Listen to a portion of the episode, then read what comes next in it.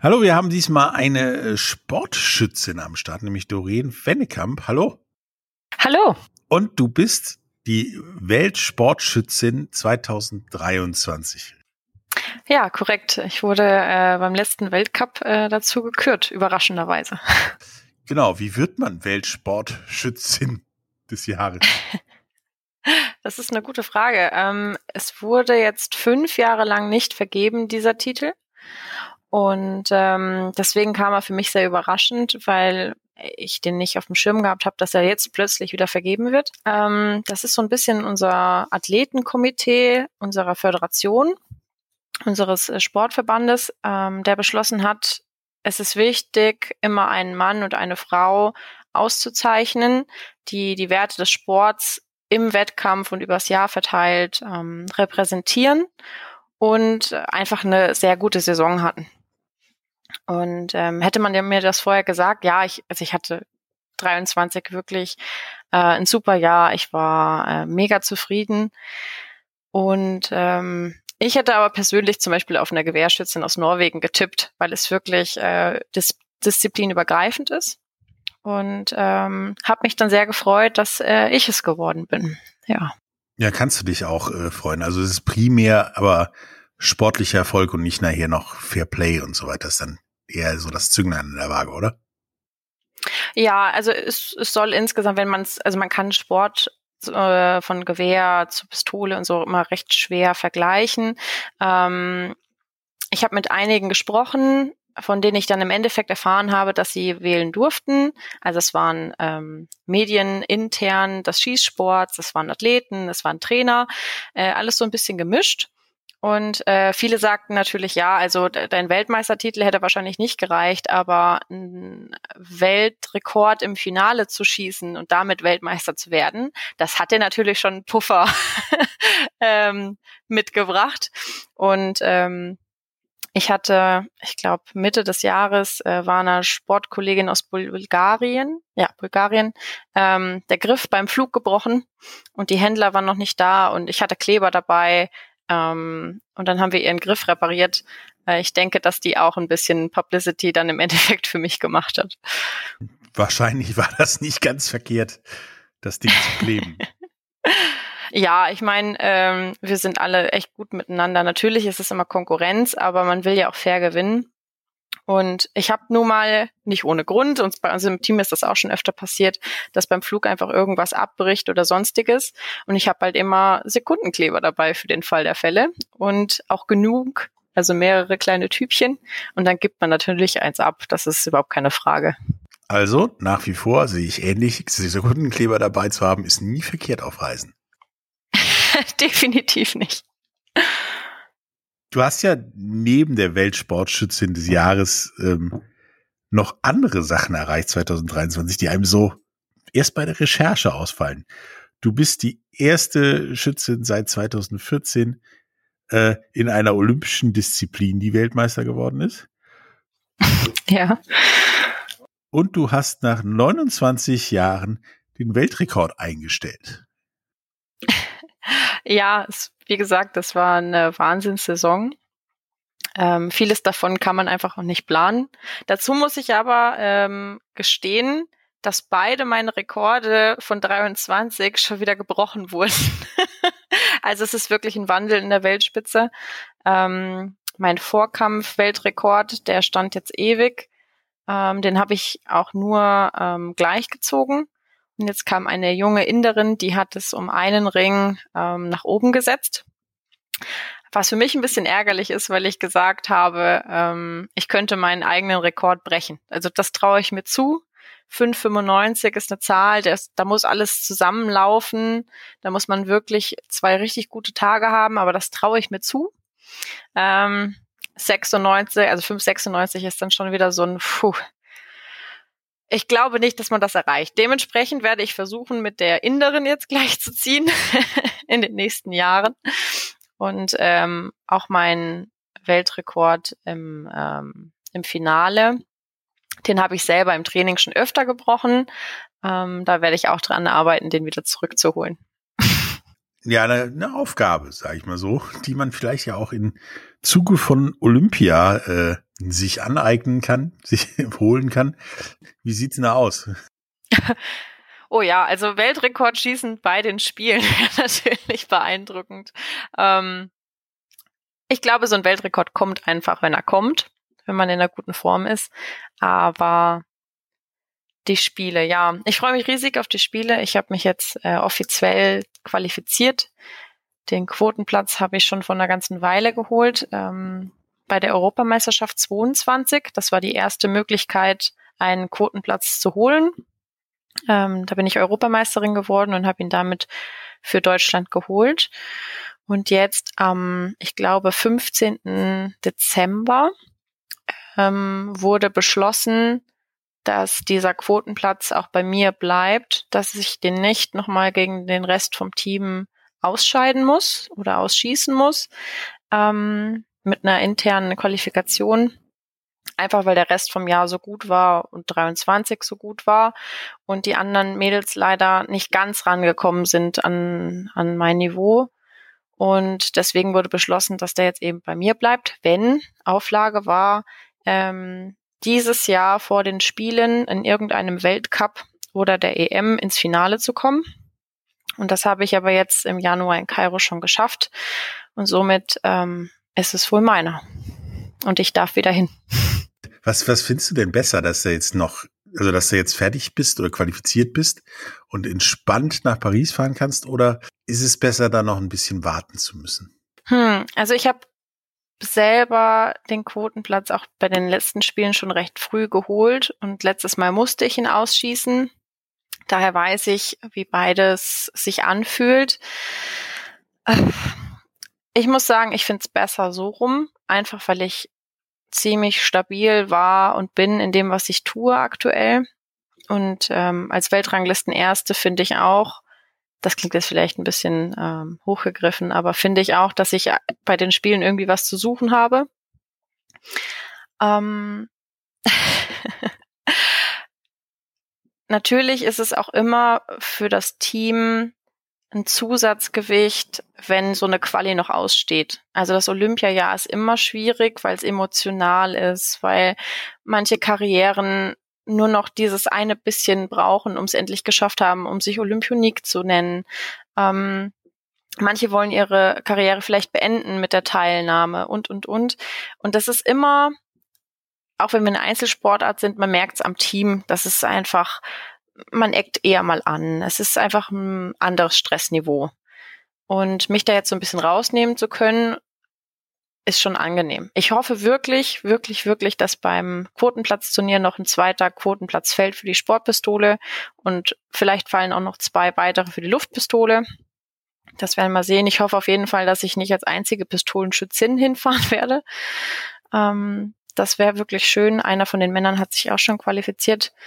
Aber ganz fertig bin ich auch noch nicht. Die Quali für die Sportpistole wäre beim aktuellen Standpunkt, ähm, wenn sich sonst keine Frau mehr qualifiziert, ein Doppelstart. Das heißt, ich würde mit der Luftpistole auch starten dürfen.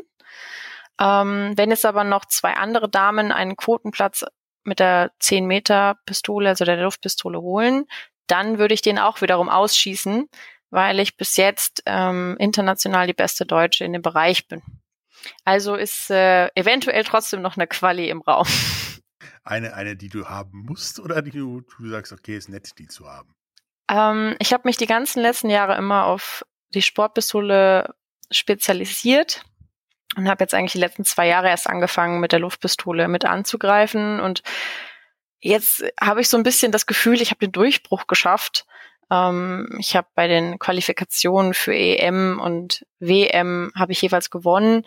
Ähm, gut, einmal Ring gleich gewonnen, aber jetzt zum Beispiel zu der EM äh, gewonnen. Ich war letztes Jahr bei der WM auch im Finale mit der Luftpistole.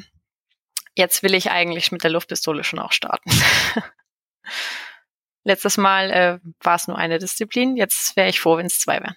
Ist das denn so ein Riesenunterschied zwischen der Sport- und der Luftpistole, weil für mich als, als Laien, es sind beides Pistolen. Also ein großer Unterschied ist da nicht und riesengroßer Unterschied in Größe sieht, sieht das nicht nach aus. Ja, das stimmt. Es sieht ein bisschen unterschiedlich aus, aber nicht viel. Ähm, hm. Man kann von der einen Disziplin auf die andere viel lernen. Ähm, präzis, also Sportpistole, muss ich ein bisschen erklären, äh, ist unterteilt in zwei Unterdisziplinen, in die Präzision und in das Duellschießen. Duellschießen ist mehr so ein Reaktionsschießen. Man hat nur drei Sekunden Zeit für einen Schuss. Und Präzision ist Luftpistole recht ähnlich. Und bei mir war immer Duell der Teil, der wirklich, wirklich gut war und Präzision war ausreichend, aber es hat dann fürs Finale gereicht.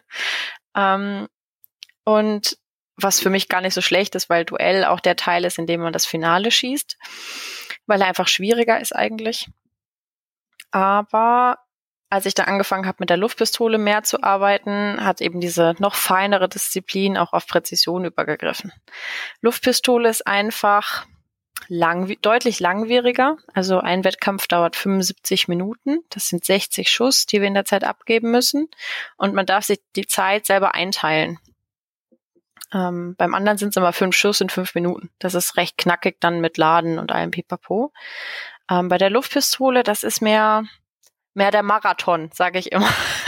ähm, man muss mehr in sich reinhören. Man muss die Visierlänge ist länger als bei der Sportpistole. Das heißt, ähm, die Bewegung sieht deutlicher aus. Man hat ein leichteres Abzugsgewicht. Das heißt, wenn ich ähm, minimal zu fest drücke beim Auslösen, dann bewege ich die Waffe mit. Ähm, es ist einfach deutlich präziser und langwieriger. Und äh, diese Konzentrationsausdauer so zu halten und dann die Gedanken 75 Minuten immer wieder zu richten, immer wieder einzufangen, das fällt mir doch schwerer als bei Sportpistole jetzt und zack und gib alles und fertig. also fühlst du dich jetzt zu, dazu bereit, das etwas umfangreichere zu machen sozusagen? Ja, ja, doch. Kann man so sagen. Wie, wie bist du denn da drauf gekommen, mit Pistolen zu, also Pistolenschützin zu werden, beziehungsweise ähm, eine Pistole zu nehmen anstatt ein Gewehr oder irgendwas anderes? Ähm, ich glaube, fast jeder Sportschütze fängt mit Gewehrschießen an. ähm, das ist einfach der Tatsache geschuldet, dass in jedem Schützenverein Luftgewehre liegen. Die muss man sich nicht so genau auf den Schützen anpassen am Anfang für den Breitensportbereich und die kann man gut auflegen. Also es gibt auch im Altersbereich dann eigentlich für die Senioren äh, Luftgewehrauflage. Und das ist einfach was, womit man Schülern gut beibringen kann, wie Schießen an sich funktioniert. Also ein Abzugsgefühl zu entwickeln, dieses feine Zielen zu entwickeln, einfach wenn man das Gewicht von der Waffe nicht so hat. Und genau. Damit habe ich auch angefangen, wie ich würde sagen 98 Prozent aller Schützen. Und wenn man dann aber so in den Wettkampfbereich geht, dann muss man die Waffe erstens alleine halten und zweitens muss man dann Schießschuhe, Schießhose, Schießjacke und Co. kaufen und sich da reinzwängen. Die sind sehr, sehr eng und aus Leder. Ähm, und das war mir, also ich hatte damals dann nur eine Schießjacke und das war mir eigentlich schon zu viel. so viel Gerödel und mh, hm, ich war nicht so ganz zufrieden. Und dann kamen zwei aus meinem Verein, ähm, der eigentlich sehr pistolenlastig ist, muss man dazu sagen, und sagten, hier, komm doch mal mit rüber, willst du nicht mal bei Pistole gucken? Hier so Sportpistole schießen, wir können auch neun Millimeter schießen, da bist du noch ein bisschen jung für, aber kannst mal gucken. Ja, und dann habe ich bei den Revolverschützen zugeguckt und dann fand ich das alles irgendwie viel cooler als, als Gewehrschießen. Und ähm, dann habe ich mit der Luftpistole angefangen und war da ja, der Einstieg war direkt super gut. Ich bin im ersten Jahr Kreis-, Bezirks- und Hessenmeisterin geworden und habe dann beschlossen, hm, der Weg scheint gar nicht so schlecht zu sein, wir machen mal weiter. Und äh, ja, seitdem komme ich davon nicht mehr weg. Also schon eher eine äh, persönlichere, subjektivere Entscheidung, als sich den Sport zu Gemüte führen und sagen, das ist genau mein Ding. ja, also ich habe früher viele andere Sportarten gemacht. Ich war, als ich ganz klein war, mal beim Ballett. Ähm, dann war ich beim Taekwondo. Ähm, und irgendwie konnte ich Taekwondo dann nicht mehr ausführen, weil das mit der Schule nicht mehr geklappt hat. Ähm, also dem Nachmittagsunterricht. Und meine Eltern wollten aber immer, dass ich irgendeinen Verein ähm, eintrete, da Sport mache oder mich halt irgendwie gesellschaftlich engagiere. Und dann war im Ort ein ähm, ja, Vereinsschießen nennt sich das bei uns. Da kann jeder Verein einfach vorbeikommen, kann zweimal trainieren, äh, stellt praktisch ein Team und dann schießen die Vereine gegeneinander. Also die CDU kann gegen die Feuerwehr, gegen den Fanfarenzug, gegen die Feuerwehr, also jeder kann da mitmachen als Verein. Und da bin ich dann einfach mal mit hin und habe mir das angeguckt und habe dann beschlossen, dass dieses Konzentrieren auf höchstem Niveau mir irgendwie richtig gut taugt. und dass ich das faszinierend finde. Und ja, dann bin ich irgendwie immer öfter hingegangen. Okay, hast du quasi, wenn andere gesagt haben, Leute abgrätschen oder gegen den Ball hauen oder so, bringt mir Ruhe. Hast du gedacht, das Konzentrieren bringt dir Ruhe? Gut, also bei, bei also Ballsport war ich recht schnell raus. Ich bin wirklich ein Balllegastheniker. Ich weiß nicht, das ist ähm, ist einfach nicht meine meine Welt. Ähm, ich mache ich mach gerne Spielsportarten, ähm, wenn wir irgendwie im Team mal sagen, ach heute spielen wir dies oder das oder mit Freunden. Aber also dass es da nicht für eine Profikarriere reicht, war recht schnell klar. ja, war sonst mehr Zufall. okay, dann hat sich das erledigt. Ja, ähm, nun denke ich mir, dass man vom vom Pistolenschießen alleine nicht leben kann.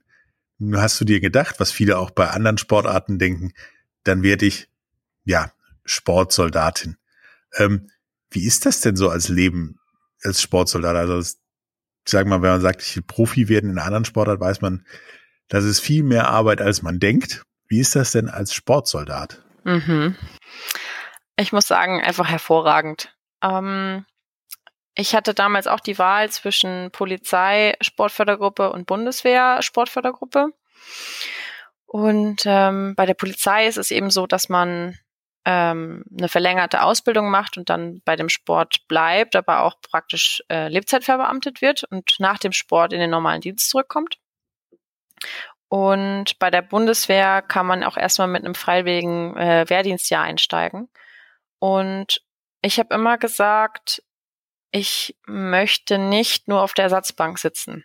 Also wenn ich mein Leben danach gestalte, dass der Sport der, der höchste Fokuspunkt ist und das, wonach ich mich richte, dann ganz und nicht anders. Und ähm, als ich dann in den Erwachsenenbereich gewechselt bin, war es eben so, dass man ja eben noch nicht weiß, also man kann als Junior richtig, richtig gut gewesen sein, aber du kommst bei den Erwachsenen vielleicht einfach nicht rein. Ähm, das ist schon nochmal ein anderes Niveau und ähm, wenn es dann plötzlich dein Job ist, ist das auch ein anderer Druck als vorher, wenn du zur Schule gehst oder sonstiges. Und dann hat die Bundeswehr mir eben dieses Angebot gemacht und hat gesagt, hier, wenn du, wenn das deine Einstellung ist, wir finden die Einstellung gut, ähm, wir verstehen das, dann mach doch erstmal ein freiwilliges Wehrdienstjahr bei uns als Sportler. Du machst eine allgemeine Grundausbildung und bist elf Monate Profi in dem Sinne. Und dann kannst du ja mal reinschnuppern, entwickelt ich mich auch im Erwachsenenbereich oder pff, ich darf immer nur mit Bitte, Bitte und einer fällt aus, mal irgendwo mit hinfliegen oder wie wird das eigentlich wirklich? Dann habe ich gesagt, okay, selbst wenn es nichts wird und ich merke, dass Schießen nicht mein Job werden kann, dann habe ich nur elf Monate verloren. Und wenn man mal so ein Lebensweg, so ein Arbeitsleben anguckt, sind elf Monate wirklich nicht so viel. das hätte man dann verkraften. Genau, die, die, die ist man die Kündigungsfrist überlebt, so ungefähr. Genau, und da habe ich gedacht, naja, also eigentlich kann ich da nichts verlieren. Ich gucke mir das an. Ja, und äh, dann ist es steil bergauf gegangen. Ich habe äh, meine Trainingszeiten selber setzen können. Ähm, du bist natürlich auch einfach anders abgesichert, als wenn du nebenbei ein Studium machst und dann den Sport noch irgendwie dazu machst.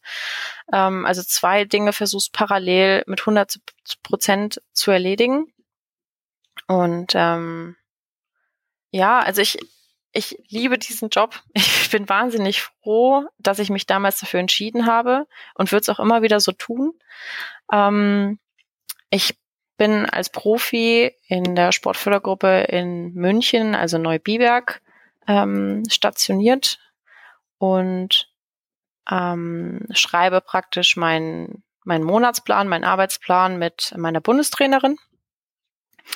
Wann sind die Wettkämpfe? Wo machen wir Pause? Wo, also Regeneration? Ähm, wo machen wir Training? Wann ist ein Trainingslager? Und ansonsten habe ich ähm, fast jedes Jahr einen militärischen Lehrgang gemacht, um mich auch militärisch weiterzubilden. Bin jetzt Oberfeldwebel. Bin jetzt mit den Ausbildungen soweit durch Danke sehr. Und ähm, kann mich voll und ganz mit der Absicherung der Bundeswehr auf meinen Sport konzentrieren und eben damit auch ein bisschen Werbung ja für die Bundeswehr machen. Und ähm, bin sehr, sehr glücklich damit. Das hört sich tatsächlich nach einem super Szenario, was du wieder gewählt hast, an. ja, es ist, äh, ich meine, man muss sich immer bewusst sein, dass man einer von ganz, ganz wenigen Menschen ist, der seinen Sport zum Beruf oder sein, sein Hobby zum Beruf machen kann. Und ähm, diese Möglichkeit hat mir eben die Bundeswehr gegeben. Hört sich danach an und äh, hätte ich in deiner Situation wahrscheinlich auch gemacht. Ähm, jetzt kommen wir aber mal zu einer ja tatsächlich unangenehmeren Frage. Wenn man heutzutage sich in Anführungsstrichen outet, dass man Schütze ist oder schießt als Sport macht dann gucken einen bei zehn Leuten, sage ich mal, sieben schräg an und drei reden vielleicht nicht mehr mit dir. Ähm, wie erklärst du den Leuten das?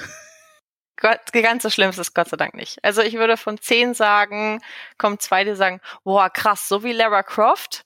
Ähm, das ist eigentlich meine liebste Variante, weil ich dann sage, nee, ganz so cool bin ich nicht. Aber so ähnlich. ähm, es ist wirklich gar nicht so viele Menschen, die da negativ drauf reagieren. Die meisten fragen immer erst, ob ich, oh, schießen, cool, Bogenschießen. Sag ich, nee, ich bin keine Bogenschützin. Ähm, aber das ist immer das Schießen, was so am positivsten bewertet wird, muss ich feststellen. Weil jeder schon mal irgendwie mit so einem Stock mit einer Schnur dran, vielleicht nur im Kindergarten, aber schon mal irgendwie Kontakt hatte. Jeder schon mal irgendwie Robin Hood gespielt hat oder äh, die neueren Generationen dann äh, Tribute von Panem oder so. Ähm, ja, da, also Bogenschießen ist immer voll cool und dann versuche ich das immer damit ein bisschen zu vergleichen. Also ja, es ist eine Pistole, ähm, aber das ist das präziseste Schießen, was wir so ähm, machen können. Und ja, also so negativ sind die sind die Fragen nicht oder auch die ähm, Eindrücke, wenn ich dann erkläre, was so mein Sport ist. Wie, du machst den ganzen Tag praktisch nur Löcher im Papier. ähm, ja, ich sag manchmal, ich bin ein, ich bin ein äh, bezahlter Locher. ich mache den ganzen Tag Löcher im Papier. Aber es, das ist, ist natürlich nur Spaß. Also wenn ich einen Fußballer anschaue, der macht auch nicht den ganzen Tag nur Torschüsse. Da ist auch sehr, sehr viel außenrum.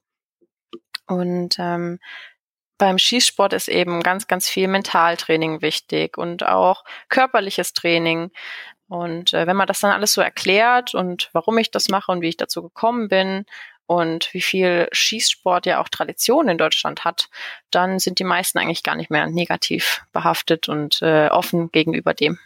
Ja, das, das macht Sinn und äh, war auch nur so der Eindruck in meinem Umfeld, den ich so gekriegt habe, als ich mitgeteilt habe. Ich äh, werde jetzt mit der Doreen was über Schießen machen. Also, wo? Ist jetzt nicht mehr ganz so zeitgemäß vielleicht, aber egal. Naja, vielleicht hören Sie ja den Podcast und ich kann einen anderen Eindruck vermitteln. Das würde mich freuen. Fühlen Sie sich jetzt angesprochen? das hoffe ich. Ja, dann äh, bleibt mir eigentlich nichts anderes übrig, als dir viel Glück äh, bei Olympia zu wünschen. Vielen lieben Dank. Und äh, sind diesmal die Schießwettbewerbe wieder am Anfang und sehr früh oder wieder eher am Ende und zu einer normalen Uhrzeit? Weißt du ähm, Uhrzeiten weiß ich noch nicht. Normalerweise haben wir immer eröffnet. Also Gewehr hat immer die Spiele eröffnet. Ähm, das war immer so das Positivste, was auf uns Schützen zurückfallen konnte. Dieses, die erste Medaille hat ein Schütze geholt. das war immer so, oh, ja, sehr gut. wacht man auf und hat zwei Medaillen oder so. genau. Ähm, aber aufgrund von, von einem, ich glaube, Planänderung, ich weiß gar nicht warum genau, sind jetzt die Gewehrschützen nicht mehr der erste Wettkampf. Also ähm, hoffen wir, dass die andere Disziplin, ich weiß gar nicht, wer es jetzt ist, äh, die anfängt, ähm, einen schönen Start fürs deutsche Team hinlegt und auch eine Medaille holt. Ähm, unsere Gewehrleute sind es nicht mehr, aber ja, wir sind recht anf am Anfang äh, der Spiele. Die ersten Tage praktisch sind wir schon mit dabei. Dann kommt die Luftpistole, später dann die Sportpistole. Und ähm, ich hoffe, dass wir zu besseren Einschaltzeiten sind. Aber wir sind ja dieses Mal ähm, zumindest in der gleichen Zeitzone. Das ist schon mal ein Vorteil. Ja, zumindest nicht irgendwie, wenn man ins Bett geht, sieht man, wenn die Leute sich warm machen. genau. Sieht man, wer eine Medaille geholt hat oder nicht. Ja. Ähm, ja, bleibt mir nichts anderes übrig, als dir viel Spaß dabei zu wünschen. Und ich glaube, wir sollten noch mal um Olympia drum reden, wie es war. Sehr gerne und vielen Dank. Bis dann. Tschüss. Ciao.